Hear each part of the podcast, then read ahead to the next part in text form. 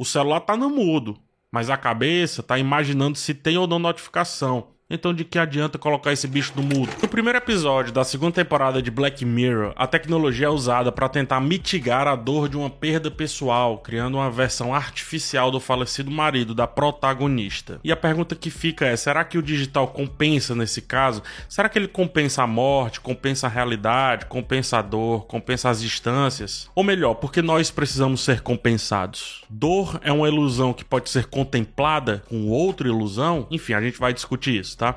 Antes de continuar, se inscreva nesse canal para mais conteúdos de cinema e séries. Ao longo do vídeo, cogite também deixar um like. É de graça, mas me ajuda demais. Isto posto, vamos ao que interessa.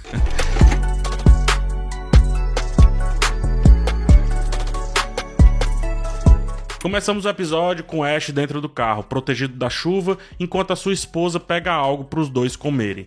O único trabalho dele é abrir a porta, e nem isso faz direito, já que está distraído demais com a tela que está à sua frente. Podemos considerar um Ash desligado e desatento, que se desconecta do mundo ao se conectar com o mundo digital. Já Marta brinca com a desatenção do marido. Eu gosto de perceber isso então como um conforto vindo de uma relação de dependência, uma dependência já definida. O digital também é conforto, pelo menos no começo. No casamento dos protagonistas é dar e receber atenção. No cotidiano, ele nos conforta ao pedir comida, escolher o que assistir e também ao flertar com a moça ou moço que mora perto da gente. Mas que a gente não vai lá. É melhor ficar ali no WhatsApp. Esse mesmo conforto então acaba por se tornar uma prisão entre tantas opções e a facilidade de alcançar o que se deseja, passamos a querer de volta aquele conforto inicial, aquela sensação primeira que tivemos. Ao tornar-se fácil e comum receber as coisas na mão, vira, portanto, um problema quando é necessário que a gente leve as mãos até a coisa. Se é que você me entende. O sexo proposto por Ash é frio, satisfaz a ele apenas. E depois, fim, pensa rapidamente na esposa, mas mas depois já vira pro lado, em vez de fazer valer a ideia de que sexo deveria ser bom para os dois. Ele não imprime para com a esposa, para com o meio real, a mesma intensidade, a mesma conexão que parece ter com os meios digitais é a distração perfeita. Pode ser uma questão mental, mas não me cabe. E aí piora. Quando ele sai para deixar o carro, depois de pedir companhia, sugerindo que não conseguiria fazer tudo sozinho, ele morre, ele não volta para casa. Não sabemos as circunstâncias. Logo, podemos sugerir que a causa da morte é a última informação que a gente tem dele, a falta de capacidade de fazer o que tem que ser feito sem a Marta, sem a sua esposa. Homens frequentemente se relacionam com a mulher na ideia de ter por perto uma figura materna e não necessariamente uma figura externa a si, que lhe complemente como uma outra pessoa e não como uma pessoa que veio de si. Percebe? Essa busca e esses acordos não escritos entre esse casal geram também uma dependência em Marta, aqui talvez maximizada pela culpa de não ter ido junto com ele, entregar o carro e obviamente pela culpa da morte dele. Só que o desejo de um aplicado ao outro, o desejo de Ash aplicado a Marta, recebido e internalizado por ela, cria um ambiente de interações sustentado por pequenas dependências que só são evidenciadas com a falta desse outro. Nesse caso, porém, a perda do outro não pode ser sentida plenamente, nem as dependências rompidas, porque através do simulacro o digital impede que as vivências relacionadas àquele outro, àquele que se foi, se tornem memórias distantes, sejam portanto ressignificadas. Já falei sobre isso no episódio passado.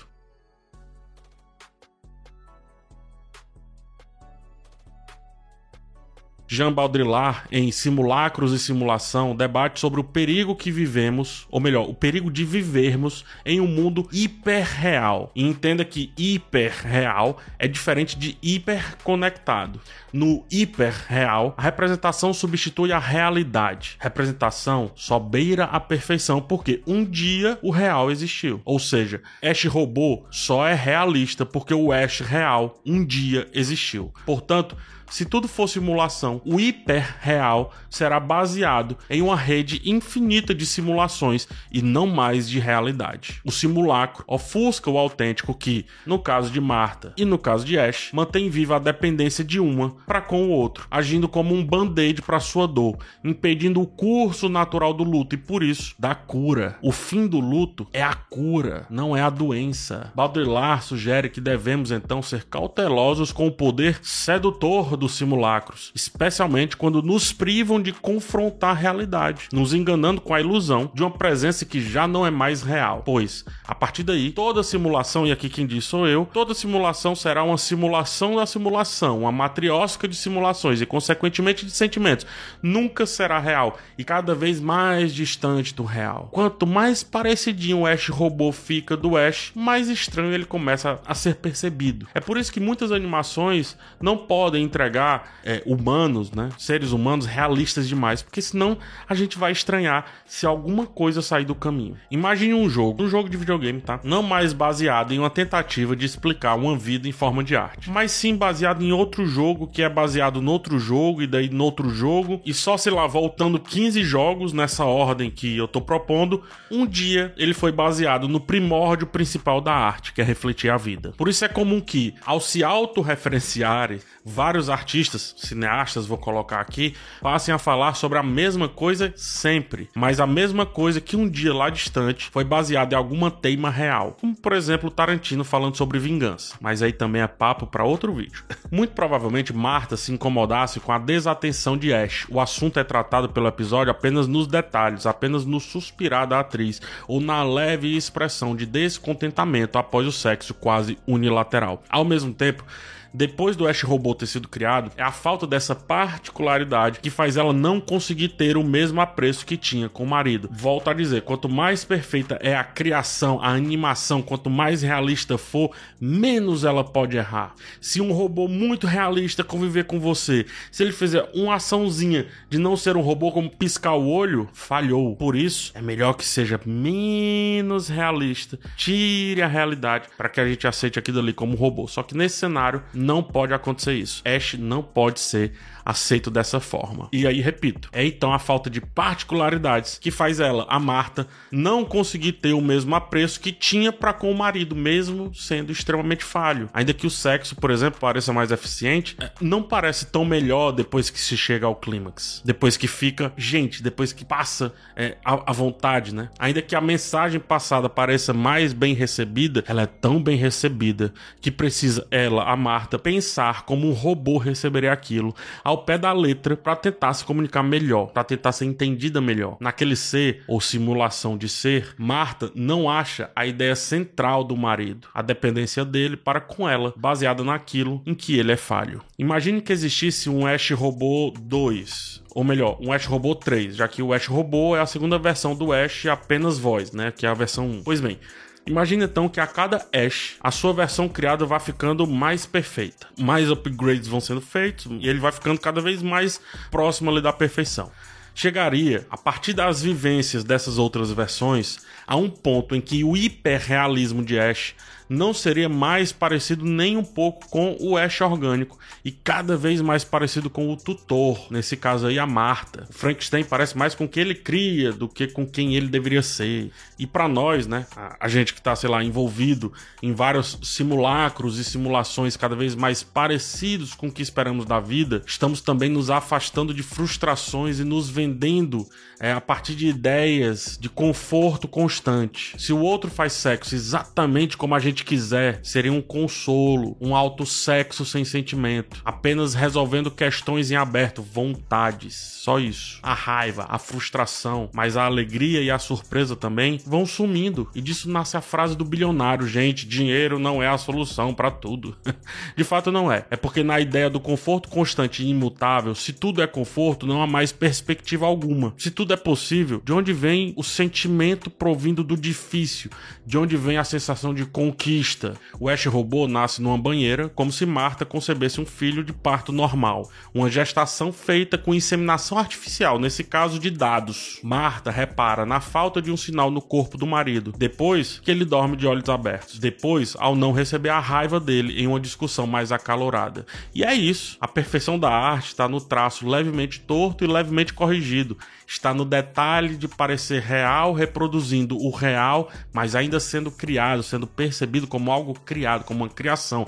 Está na intensidade de sentimentos que a peça proporciona ao observador e não os sentimentos escolhidos pelo observador para sentir a partir da peça antes de vê-la. Podemos querer raiva de uma discussão e podemos tirar isso de uma obra de arte porque ela sempre vai falar mais da gente do que do autor, mas fugindo das imperfeições dela, da obra de arte, nos distanciamos dos sentimentos menores, mais íntimos, mais intensos.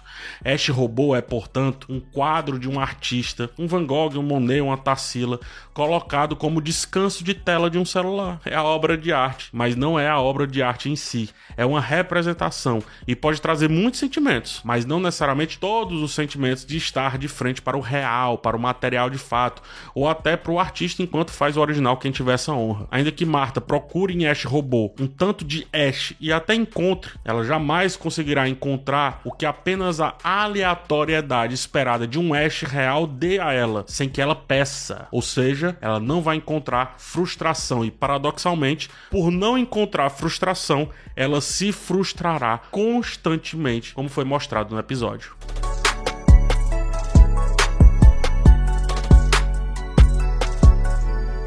No digital, a gente busca e se satisfaz da certeza, mas quando ela nos é entregue, vira fim. Perceba, vira fim. Pedimos a comida, fim. Escolhi a comida que eu queria, fim. Nesse caso, o real vira meio, um meio para satisfazer o digital cada vez mais.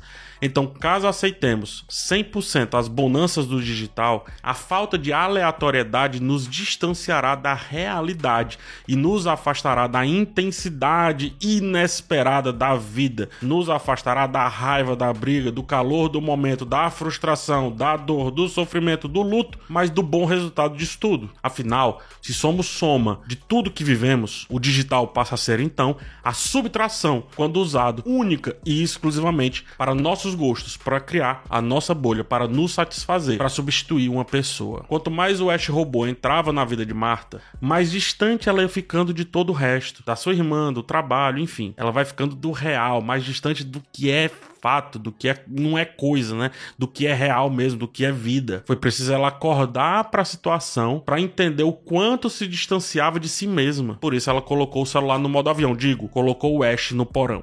Observando os discursos e o comportamento das pessoas tão logo que alguém querido morre, alguém querido não, vai alguém perto morre, é melhor dizer assim. É fácil perceber como rapidamente há uma exclusão dos defeitos daquele que se foi, isto é, se a raiva não for absurdamente maior do que outros sentimentos, né? É aquela frase: depois que morreu, virou santo. Ainda que tente muito, Marta não consegue transferir os defeitos de Ash pro Ash robô e é pouco provável que uma empresa de IA, né, inteligência artificial, tenha interesse em fazer isso, tenha interesse em permitir isso, já que seus objetivos são para agradar o cliente e não para deixar o cliente insatisfeito com aquela versão imperfeita. Ela está sendo, portanto, submetida a uma visão idealizada dela mesma, aí eu já não sei. O problema é que a visão idealizada que geralmente recebemos aí das redes sociais, os recortes, das memórias deixadas, dos registros aí relegados ao longo da existência digital de alguém, não é a visão real. Não é, não é a visão final e piora, ainda que Black Mirror seja sobre a tecnologia mitologia, a gente já fazia isso, esse lance de criar uma idealização do morto, muito antes de qualquer tecnologia permitir algo parecido a algum registro é, mais perene, digamos assim. Eu penso frequentemente que, caso eu morra e minha filha vai lá, consuma todos os meus vídeos, ela não terá o meu eu imperfeito, ela terá o meu eu perfeito, o meu eu idealizado, nesse caso por mim mesmo e anexada à idealização dos outros que, por exemplo, comentam sobre mim. Assim ela se afastará da minha imperfeição, que talvez seja uma parte interessantíssima de se relacionar comigo. O luto, portanto, deveria ser uma forma de levar aquela pessoa que se foi, né, que morreu, ao escrutínio existencial. Porém, com os recortes deixados no digital, cada vez mais esse escrutínio vai se tornando impossível, vai se tornando muito difícil, nos afastando de uma realidade que inclusive foi vivida, nos fazendo definhar em dependências de um passado que nesse caso é representado pelas telas ou por um bicho artificial que guardamos no quarto escuro da nossa casa ou nas memórias do nosso nosso cérebro ou da nossa vida, quer que seja. Be Right Back é um lembrete poderosíssimo das maneiras pelas quais a tecnologia pode nos alienar da realidade, nos impedir de lidar com as nossas emoções. O episódio nos convida a refletir sobre nossos próprios hábitos digitais e a considerar como eles estão afetando o nosso relacionamento com a realidade, o momento presente, os processos naturais da vida. Esse volto já do título referente àquela sua versão que foi bem ali depois que você adentrou com tudo em uma tela preta muito específica e nunca mais voltou. Depois que você pediu a primeira comida e pelo aplicativo nunca mais foi buscar. É um você que foi comprar um maço de cigarros e por lá ficou. Enquanto a tecnologia pode sim nos oferecer conforto, isso é sensacional, ela não pode substituir a experiência autêntica, o sofrimento autêntico e sem isso, a cura autêntica. Vivemos, portanto, doentes, tentando esconder as manchas com um pano em cima da pele, como se fosse um consolo, quando na verdade não passa de um encosto.